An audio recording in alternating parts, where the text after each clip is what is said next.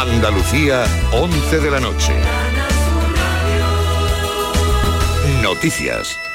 El debate sobre la reforma de la Constitución ha estado muy presente en su 43 aniversario celebrado por segundo año consecutivo en la escalinata de la Puerta de los Leones del Congreso debido a la evolución de la pandemia. Al acto ha acudido la mayor parte del Gobierno, altos representantes de instituciones del Estado, así como dirigentes políticos y ocho presidentes autonómicos. Pedro Sánchez, jefe del Ejecutivo, no ha hablado de reforma, sino de cuidar la Carta Magna.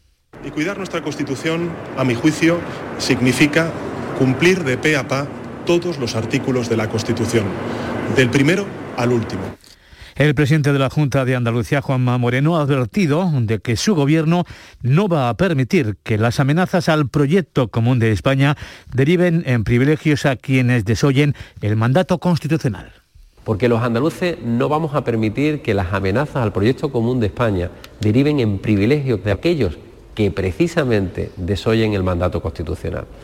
Desde el Gobierno de Andalucía, desde luego, vamos a mantenernos firmes en esa posición. No más que nadie, pero tampoco menos que ningún otro español.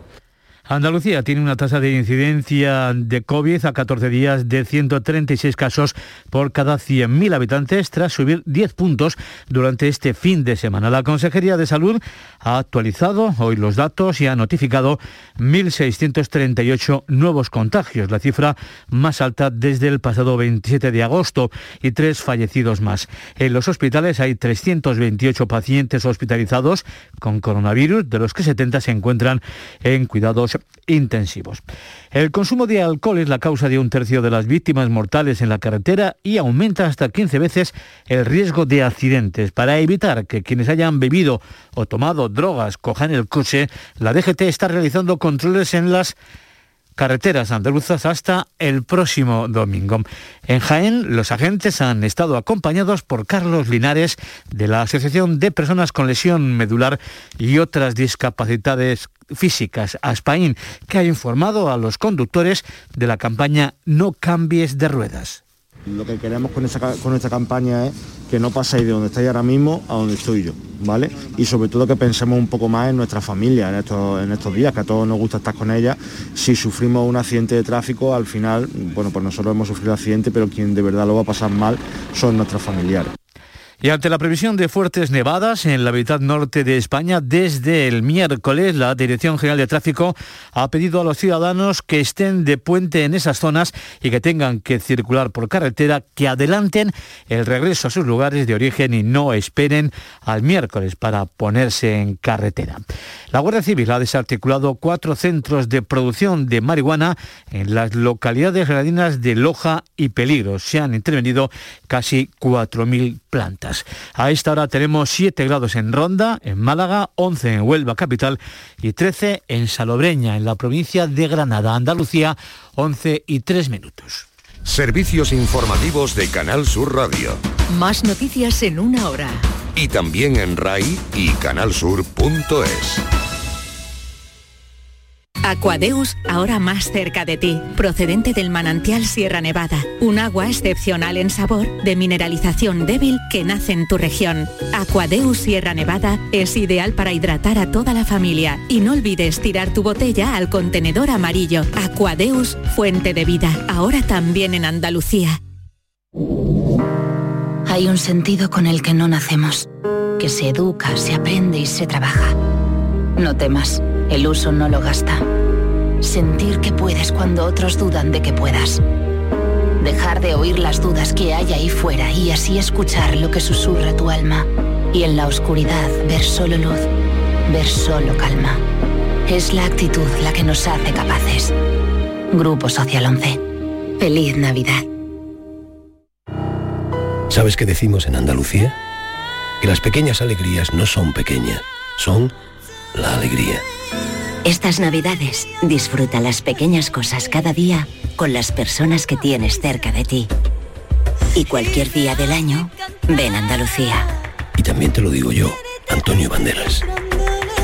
Estas navidades, date una alegría. Ven Andalucía. Junta de Andalucía. Estás escuchando El Puente de los Podcasts en Canal Sur Radio. con Ángel Puche. Para finalizar el día, en este puente de los podcasts en Canal Sur Radio, les proponemos un viaje por la música clásica con La Guardilla Vienesa, un espacio que pueden encontrar en nuestra plataforma Canal Sur Podcast en podcast.canalsur.es y en el que el pianista y violinista sevillano Juan Velázquez nos propone desde Viena un viaje al centro de la mente de algunos de los compositores más transgresores de la historia. Un ejemplo es el contenido que les traemos hoy, Héctor Berlioz Vamos a hablar de amor, de música y de drogas.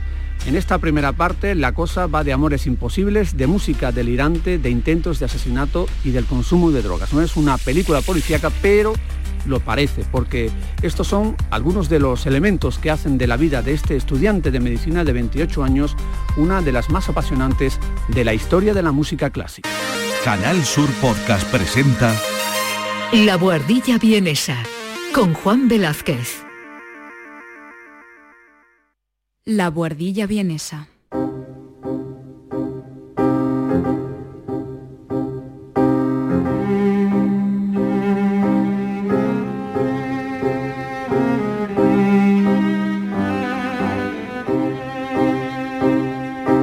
Un espacio de análisis musical realizado por Juan Velázquez desde la capital austríaca.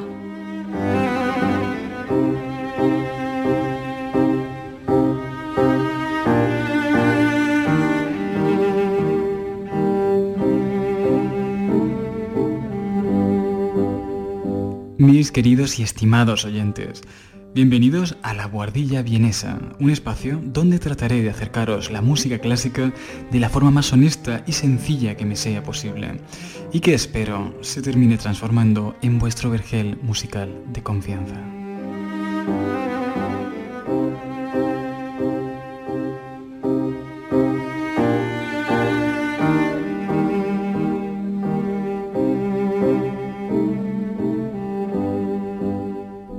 Que este sería nuestro quinto programa, y os adelanto que el tercer programa consecutivo sobre un compositor francés, pero ¿por qué he elegido ese orden y por qué he hablado tanto de Francia? Bueno, lo de Francia tiene que ver con que fue el epicentro musical en el siglo XIX dentro de Europa, y no es casualidad eso de que dicen de que todos los caminos terminan llevando a Roma. Y la razón de que os haya hablado de Gershwin, Stravinsky, Satie y por último Saint-Saëns no es aleatoria. La razón de esta sucesión reside en que todos y cada uno de ellos se conocieron. Sus vidas se cruzaron en algún momento. Y ese es el instante que yo utilizo para establecer un puente que nos ayude a cruzar hasta nuestra próxima historia.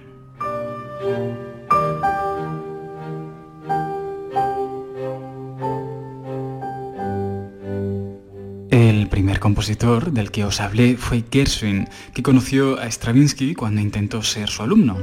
Esto trasladó nuestra historia a París, donde Stravinsky conoció a Satie mediante Diaghilev y los ballets rusos. El indomable Satie enviaba cartas ridículas a la Academia Estatal que presidía un tal Camille Saint-Saëns, de forma que, como veis, todos forman parte de una misma línea y cuando lleguemos al final de nuestra temporada podréis apreciar parte del enorme árbol genealógico que es la música clásica. Bien, pues eh, en el anterior episodio os contaba cómo Camille Saint-Saëns se frustró una y otra vez al no poder ganar el que era el concurso más importante del momento, el Premio de Roma.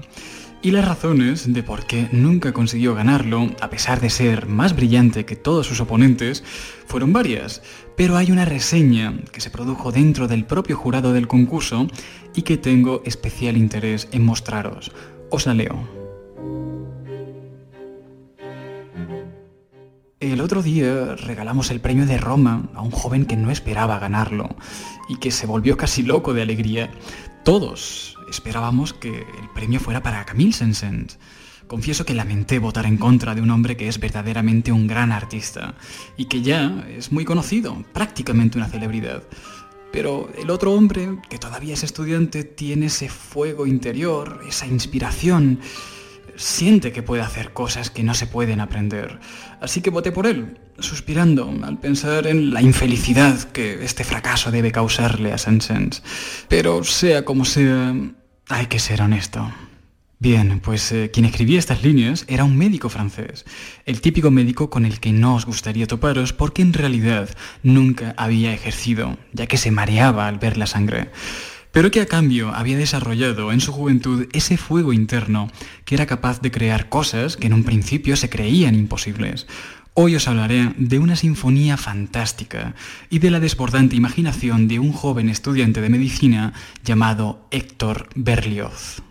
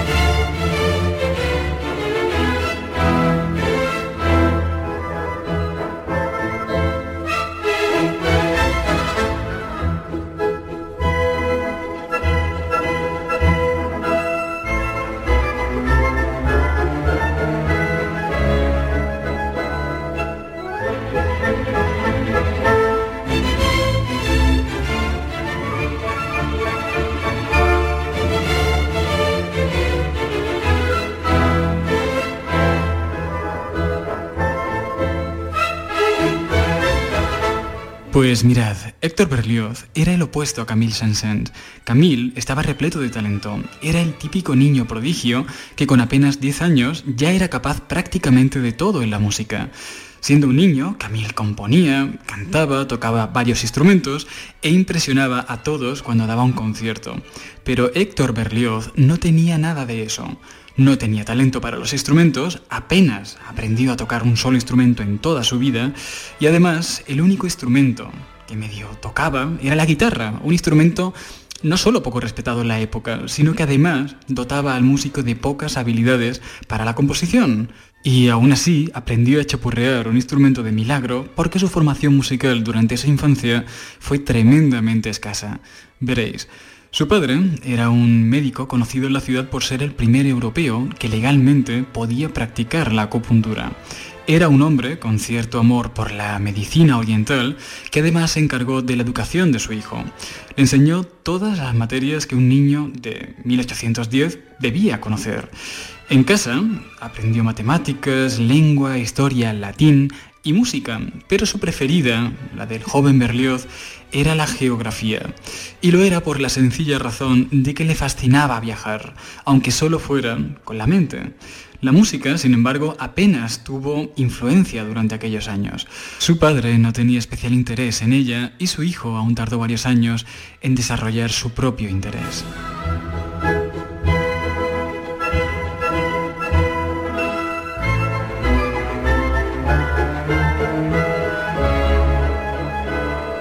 No fue hasta su adolescencia cuando la música tuvo un lugar relevante para él. Y lo curioso es que la chispa que encendió el genio fue algo al margen de la música. Mirad, durante su adolescencia conoció a una chica de la que se enamoró apasionadamente. La chica era su vecina y era mayor que él, por cierto. Por lo que, fruto de este amor platónico, cierto día decidió escribir una canción para regalársela pero se dio cuenta de que todas aquellas emociones tan intensas que sentía apenas podía materializarlas en música. Y le estaba resultando tan difícil porque apenas conocía el lenguaje musical. Es decir, podía pensar en música, pero no sabía cómo escribirla y no sabía cómo completarla, por lo que decidió comenzar a estudiar teoría musical. Al principio comenzó tomando algunas clases de profesores locales. Aprendió un poco de flauta y un poco de guitarra, aprendió a leer, a cantar, pero para componer aún le faltaba algo indispensable para construir la música. Lo que le faltaba era aprender armonía. La armonía, queridos oyentes, es el estudio de la técnica para enlazar voces en música. Y sin esta habilidad, componer música resulta algo agotador y tedioso. Por lo que el joven Héctor Berlioz comenzó a leer armonía. Primero comenzó con el tratado más famoso de la época, el Tratado de Rameau, pero le sucedió lo que suele suceder cuando te adentras en un nuevo lenguaje, que es en esencia no entender nada, y tuvo que abandonar su lectura. Héctor Berlioz, posiblemente el compositor más influyente de la primera mitad del siglo XIX, tuvo que coger un libro de armonía más sencillo para poder entender siquiera lo que estos le decían. Por lo que ya os podéis ir haciendo una idea de por qué su padre quería que fuese médico.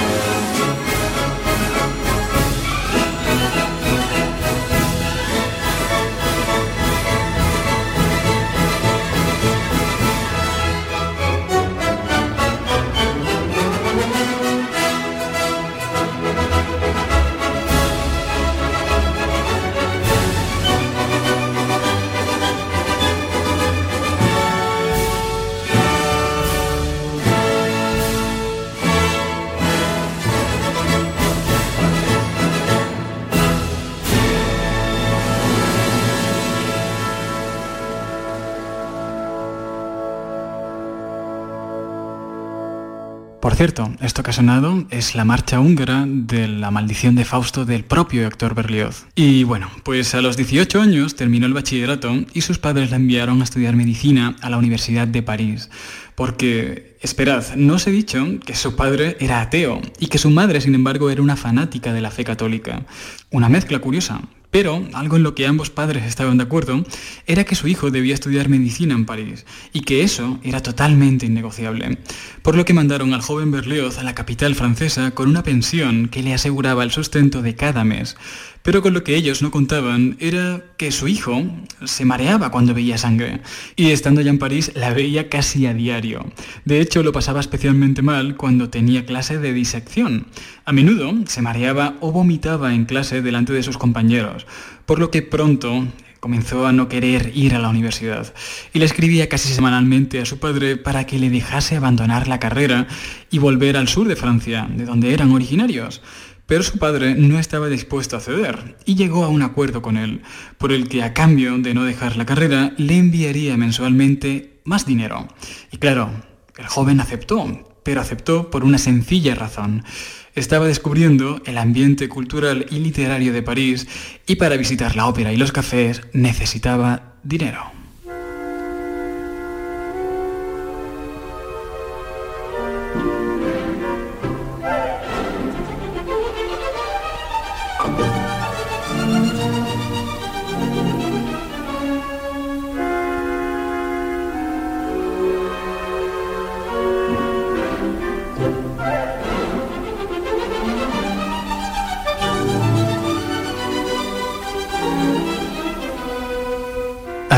Con este mismo dinero comenzó a costearse sus primeras clases de composición, por lo que al fin alguien podía explicarle con detalle qué quería decir Rameau con aquello del tratado armónico.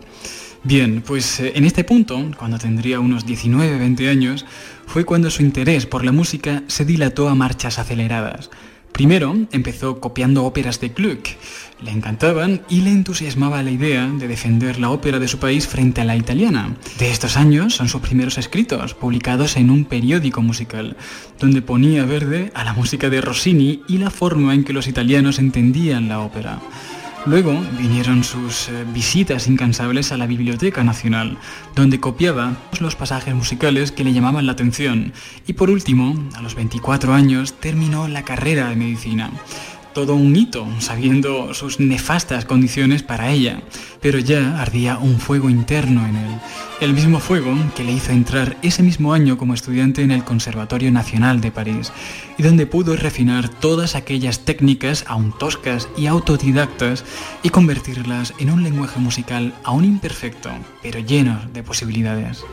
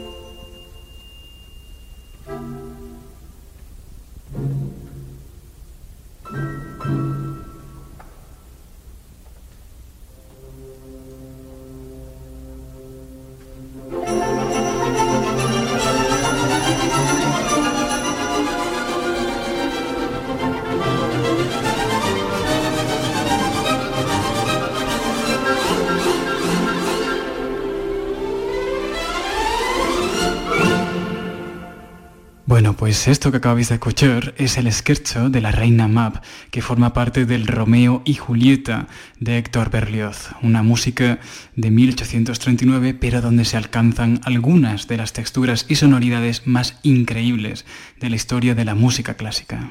Y si hubo algo que Berlioz aprendió en estos años es que su lenguaje musical era imperfecto, pero original y flexible al mismo tiempo. Una flexibilidad que no solo le venía condicionada por su propia formación, sino fundamentalmente por su falta de formación. Y me explico. A Berlioz le encantaba decir que una de sus mejores apuestas educativas fue la de no querer aprender ningún instrumento. Decían que el hecho de no tener ni idea de cómo tocar un piano le había liberado de la dictadura instrumental dentro de la composición. Es decir, que a la hora de crear música, el límite se lo ponía su imaginación y no sus dedos, por lo que posiblemente su instrumento preferido era el tararío, el mismo que podemos tener personas como usted y como yo. Pues eh, el caso es que estaba en lo cierto. Esta habilidad, o mejor dicho, esta no habilidad, le dotó de una flexibilidad inaudita para la música. Tanto fue así que en 1826, el mismo año que entró en el Conservatorio Nacional, decidió presentarse al Premio de Roma. El mismo concurso del que él, años más tarde, terminaría siendo parte del jurado. Pero aquel, su primer año como aspirante, no lo ganó, ni tampoco lo hizo al siguiente, ni al siguiente. Había algo de único en ese chico. No era el típico estudiante de música, por lo que su tolerancia al fracaso era asombrosamente alta. Esto, sumado a su flexibilidad musical, hicieron posible que en 1830, en su cuarto intento por hacerse con aquel prestigioso premio, adaptara tanto su lenguaje al gusto del jurado que finalmente lo ganó y se hizo con la gloriosa beca de estudiar durante dos años en el Palacio Medici de Roma.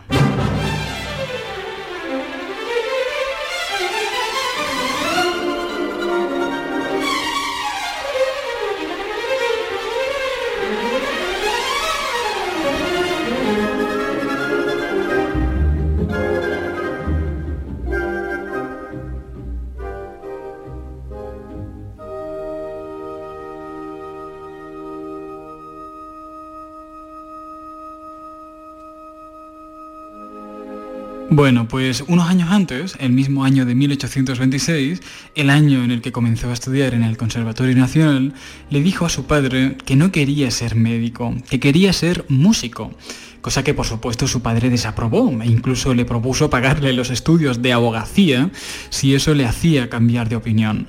Pero Berlioz no quiso y su padre decidió reducirle el dinero que recibía mensualmente. Incluso hubo meses en los que no le pagó absolutamente nada, lo que le metió en más de un apuro económico.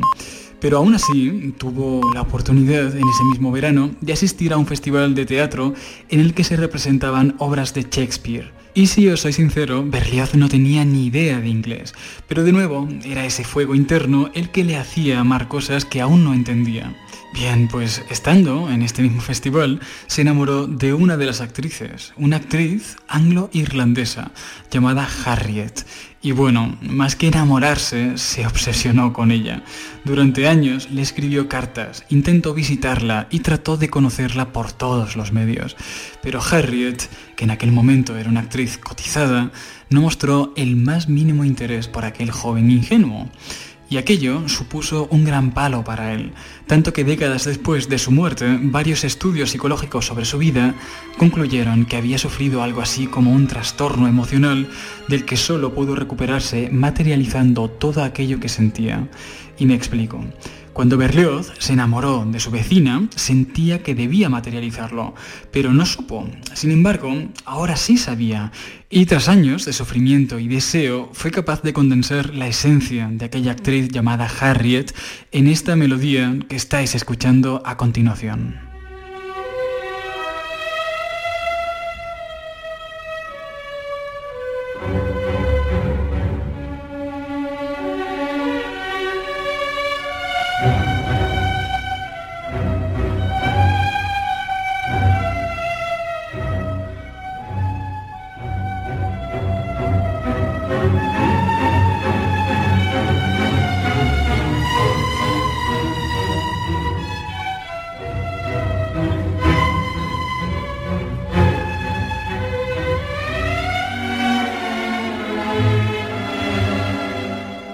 Como consecuencia sobrevino una cascada creativa que dio como resultado uno de los discursos musicales más bellos de la historia de la música clásica. Bienvenidos a la Sinfonía Fantástica de Héctor Berlioz.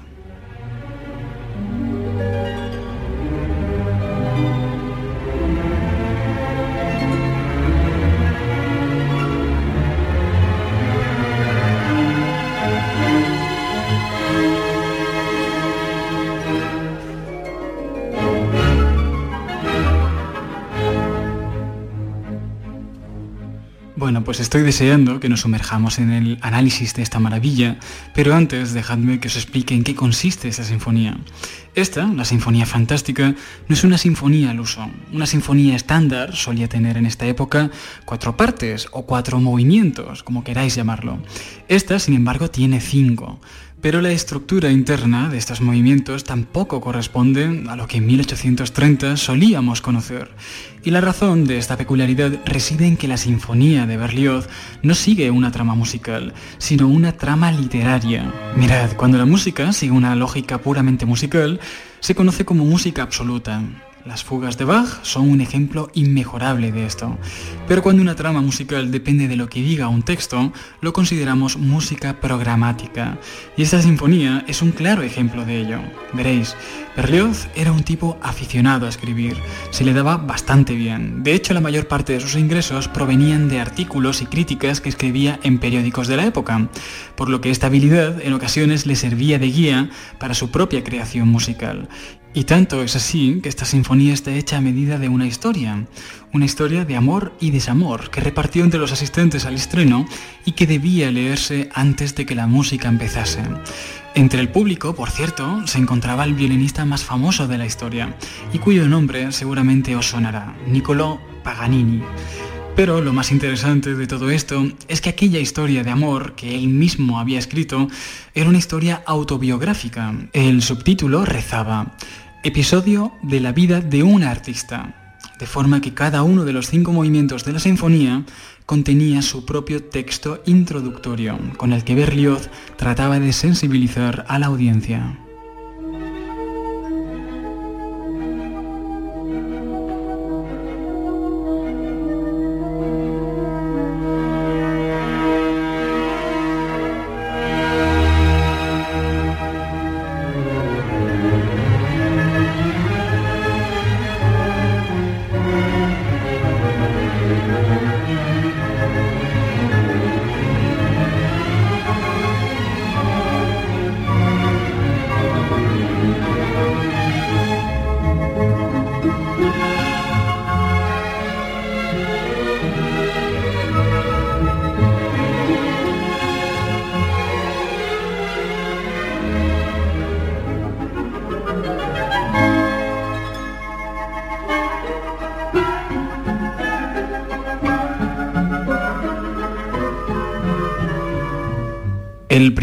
Texto que da inicio a la sinfonía no lo voy a leer aquí porque es bastante extenso y nos llevaría un rato leerlo, pero de entre todas las ideas que el compositor trata de proyectar en la mente de la audiencia, hay una en la que hace especial hincapié y que decide llamar idea fija.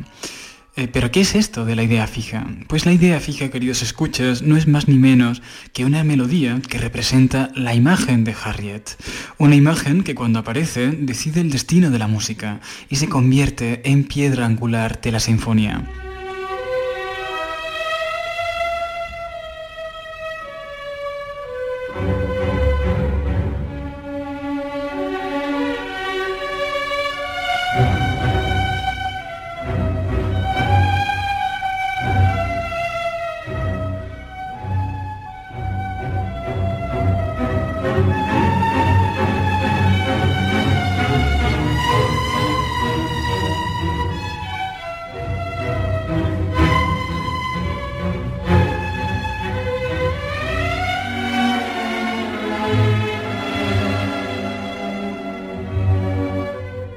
Pues cuando esta bella melodía suene, significará que Harriet, ya sea en persona o su recuerdo, han aparecido ante el artista. Y como sucede en la vida, no hay dos momentos iguales, por lo que también este detalle lo tendrá en cuenta el compositor, haciendo que cada vez que aparezca el tema lo haga de una forma diferente. A veces podremos escucharlo así,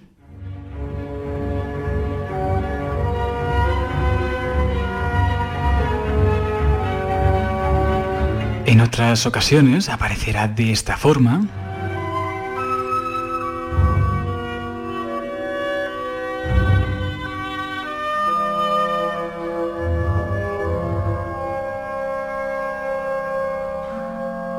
Y en otros momentos lo hará así.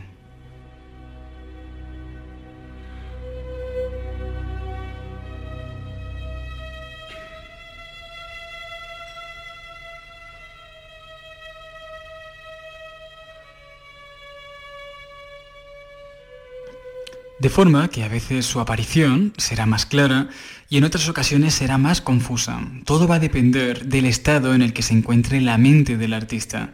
Pero ¿cómo comunica Berlioz las diferentes versiones de su idea fija?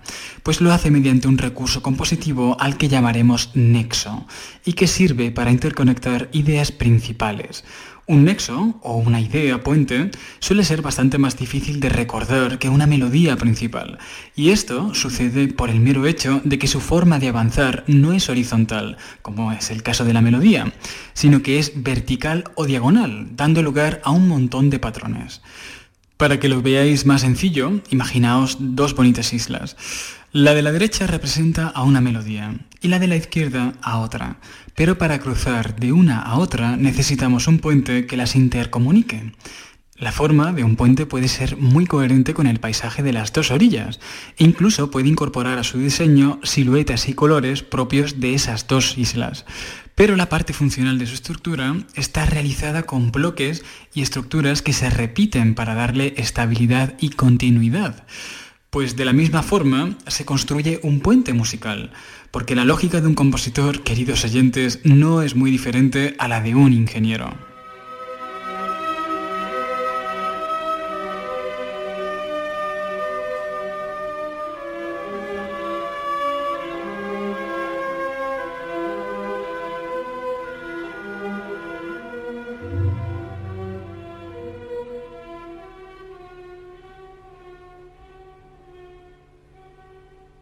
Y finalmente, un último concepto. En ocasiones, el compositor va a recurrir a diferentes estrategias para presentar una melodía. Necesitaría bastante tiempo para hablaros de todas ellas, pero hay una en particular de la que quiero hablaros brevemente. Esta técnica se llama estilo fugado y la gracia de esta técnica es que es increíblemente eficiente, ya que consigue que una melodía se convierta en el acompañamiento de sí misma. Veréis, imaginaos un tejado con tejas a que las tejas están superpuestas una encima de la otra pero sin taparse por completo. Las tejas se colocan sobre el final del anterior, haciendo que la cola del anterior funcione como soporte de la siguiente teja. Pues exactamente así funciona la lógica de una fuga. Primero suena una melodía y al final de esta funciona como soporte o como acompañamiento de la misma melodía superpuesta.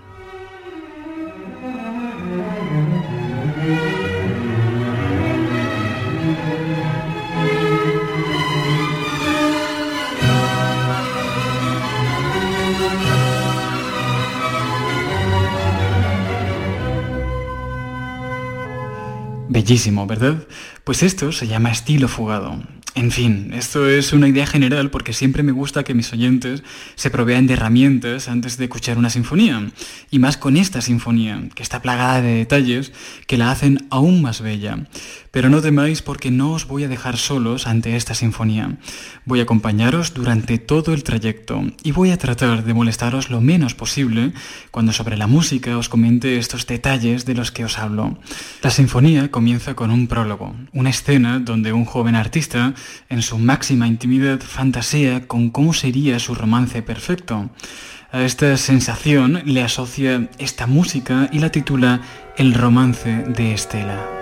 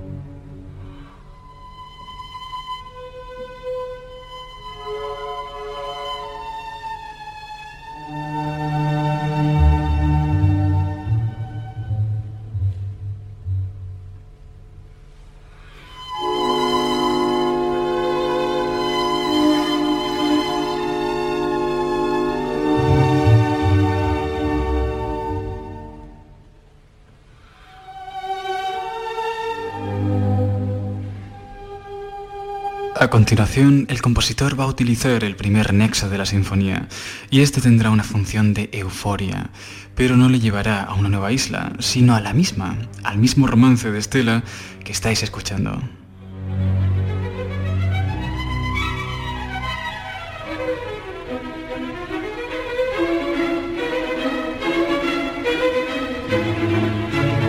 La euforia se convierte en nostalgia rápidamente.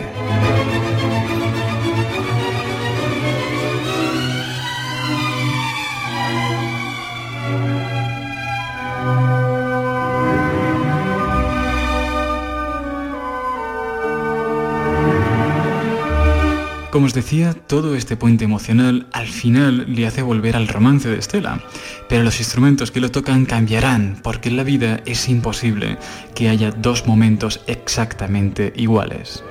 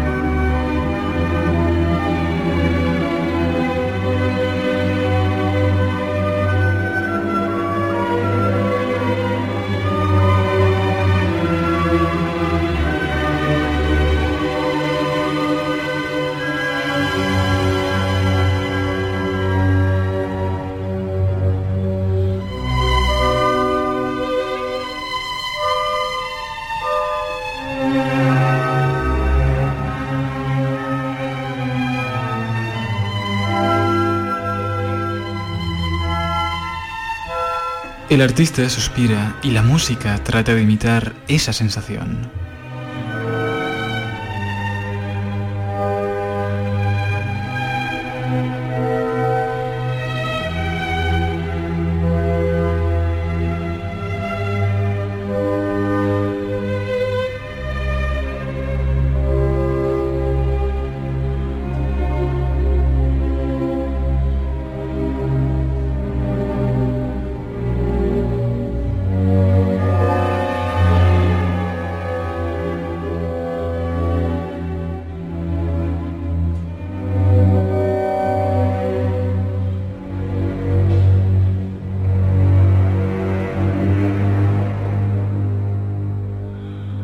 Se produce un momento de expectación.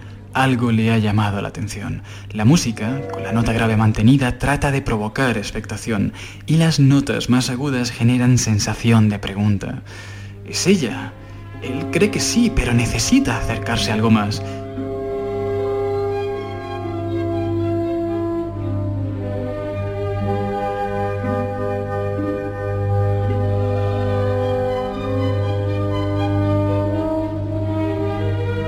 Momentos como este, por cierto, cimentaron el imaginario musical de compositores como Bruckner décadas más tarde.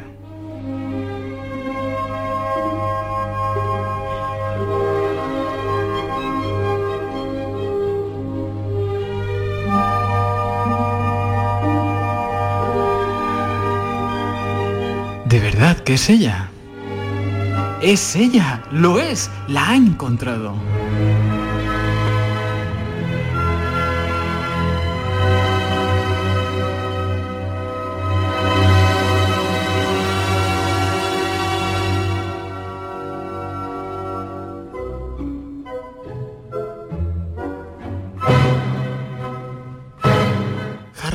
Aparece ante sus ojos y la orquesta hace sonar su melodía.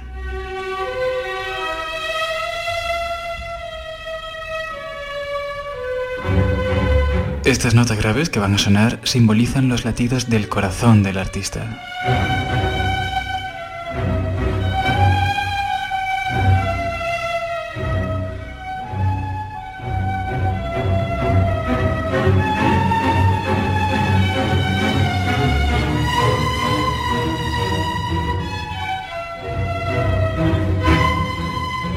Artista siente que se está enamorando. Pero todo esto le pone muy nervioso. Sin embargo, es mirarla y vuelve la sensación de amor.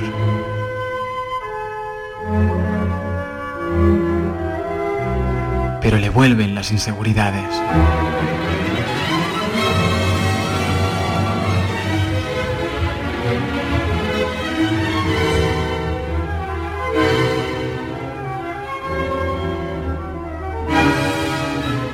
Este puente de emociones le va a llevar hasta una nueva isla, o melodía, o tema, o como queráis llamarlo, pero contrasta con el tema de Harriet.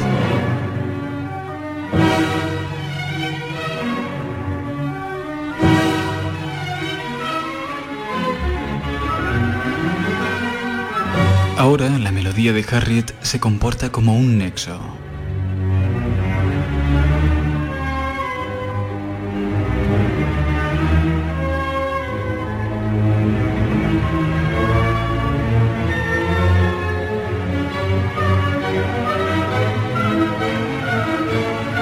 Pero este puente no le lleva a ningún sitio nuevo, sino a la anterior melodía contrastante. Su mente comienza a transformar las dudas en tensión y ahora mismo no sabe qué puede pasar.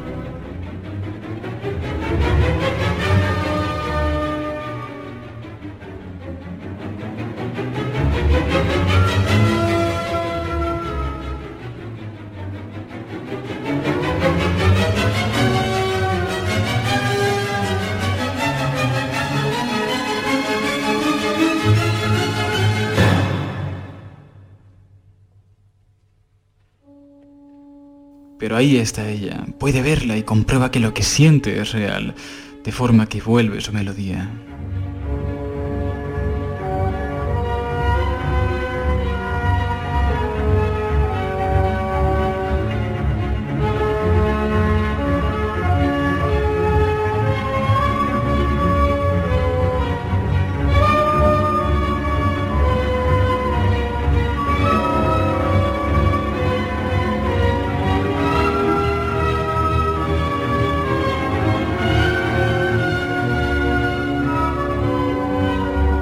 Se va a producir un nuevo nexo, en este caso más emocional que agresivo y que posteriormente le va a conducir a aquella melodía contrastante del principio.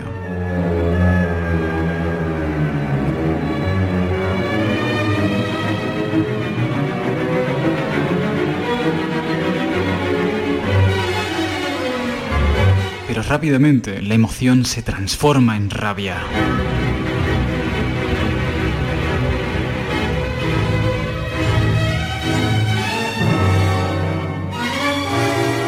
La melodía contrastante vuelve, pero lo hace en un estilo fugado.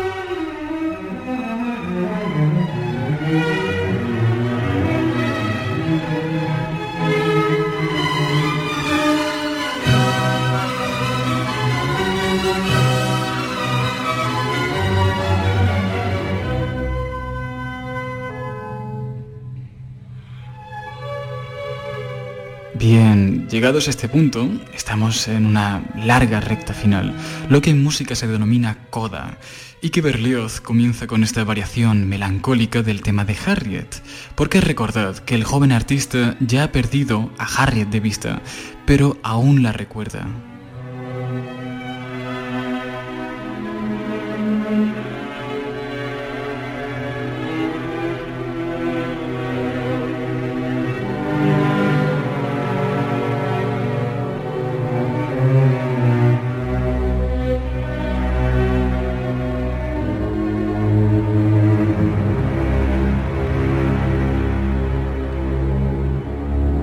La melancolía que le produce el recuerdo de Harriet se transforma en una versión pasional de la misma melodía.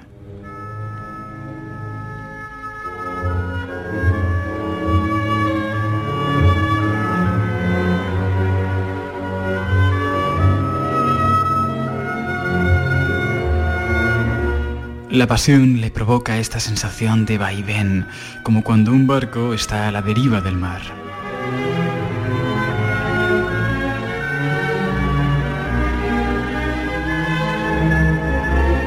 Momentos como este, por cierto, cimentaron parte del imaginario musical de Richard Wagner.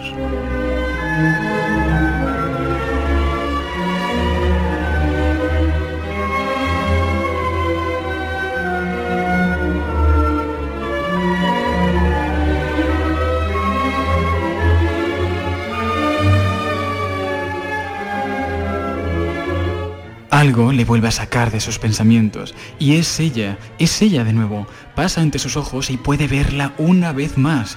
Esto le provoca tanta euforia que el tema de Harriet suena eufórico.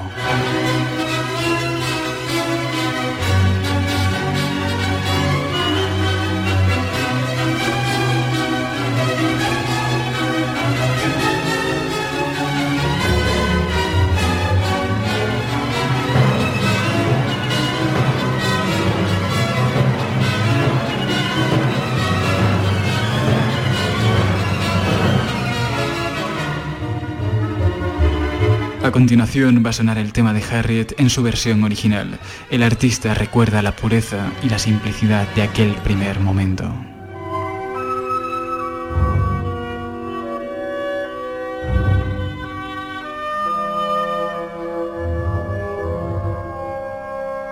Pero la vuelve a ver, le vuelve la euforia.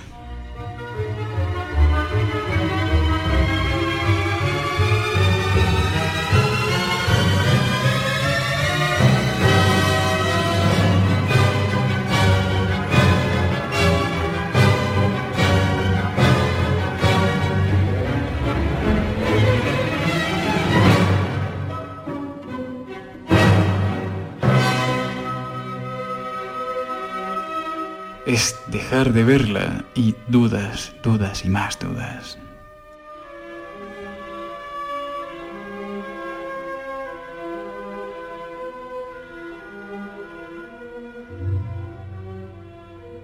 Ya está solo.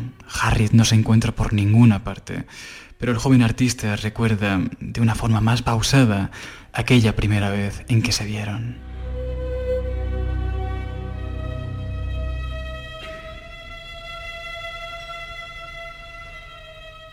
Joven está agotado y se sienta a las puertas de una iglesia. Entiende y siente que está enamorado, por lo que transforma la melodía de Harriet en un coral religioso con el que decide aceptar su destino.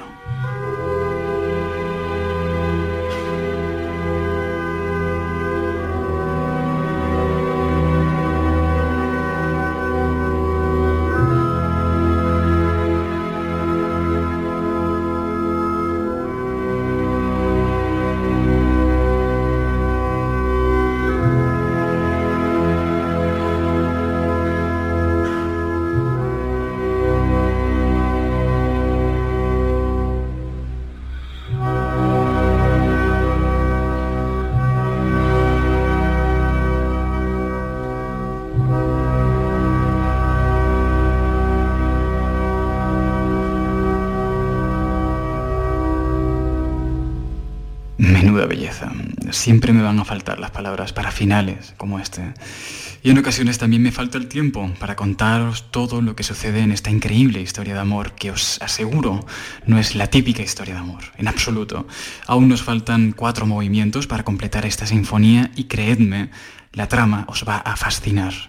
Pero esa continuación la veremos en nuestro próximo programa. De forma que, queridos oyentes, yo me despido ya de vosotros y os espero aquí, en la Guardilla Vienesa, la próxima semana. Un abrazo y hasta pronto. En Canal Sur Podcast han escuchado La Guardilla Vienesa con Juan Velázquez.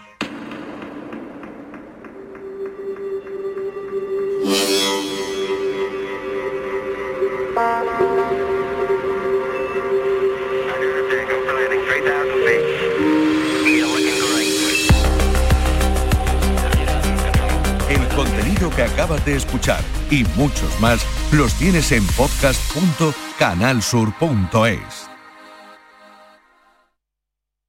Canal Sur Radio Sevilla, la radio de Andalucía. Yo ya no pago por mi consumo y digo chao, digo chao, digo chao, chao, chao, a tú lo mismo.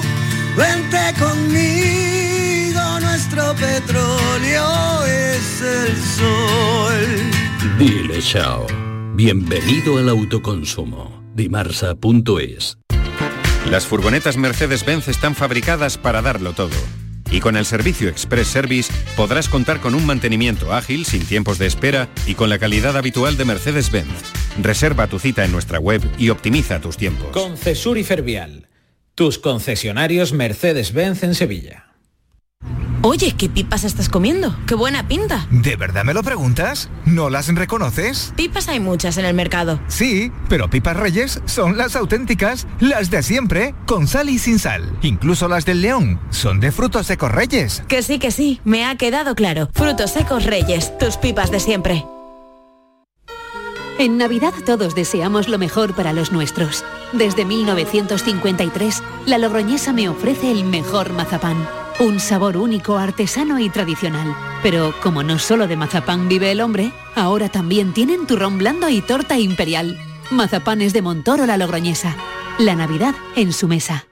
Con Social Energy, di no a la subida de la luz y ahorra hasta un 70% en tu factura con nuestras soluciones fotovoltaicas. Además, llévate un termo eléctrico con tu instalación. Aprovecha las subvenciones de Andalucía y pide cita al 955 44 11 11 o en socialenergy.es. Solo primeras marcas y hasta 25 años de garantía. La revolución solar es Social Energy. ¿Sabes qué decimos en Andalucía? Que las pequeñas alegrías no son pequeñas, son la alegría. Estas navidades disfruta las pequeñas cosas cada día con las personas que tienes cerca de ti. Y cualquier día del año, ven a Andalucía. Y también te lo digo yo, Antonio Banderas. Estas navidades, date una alegría. Ven a Andalucía. Junta de Andalucía.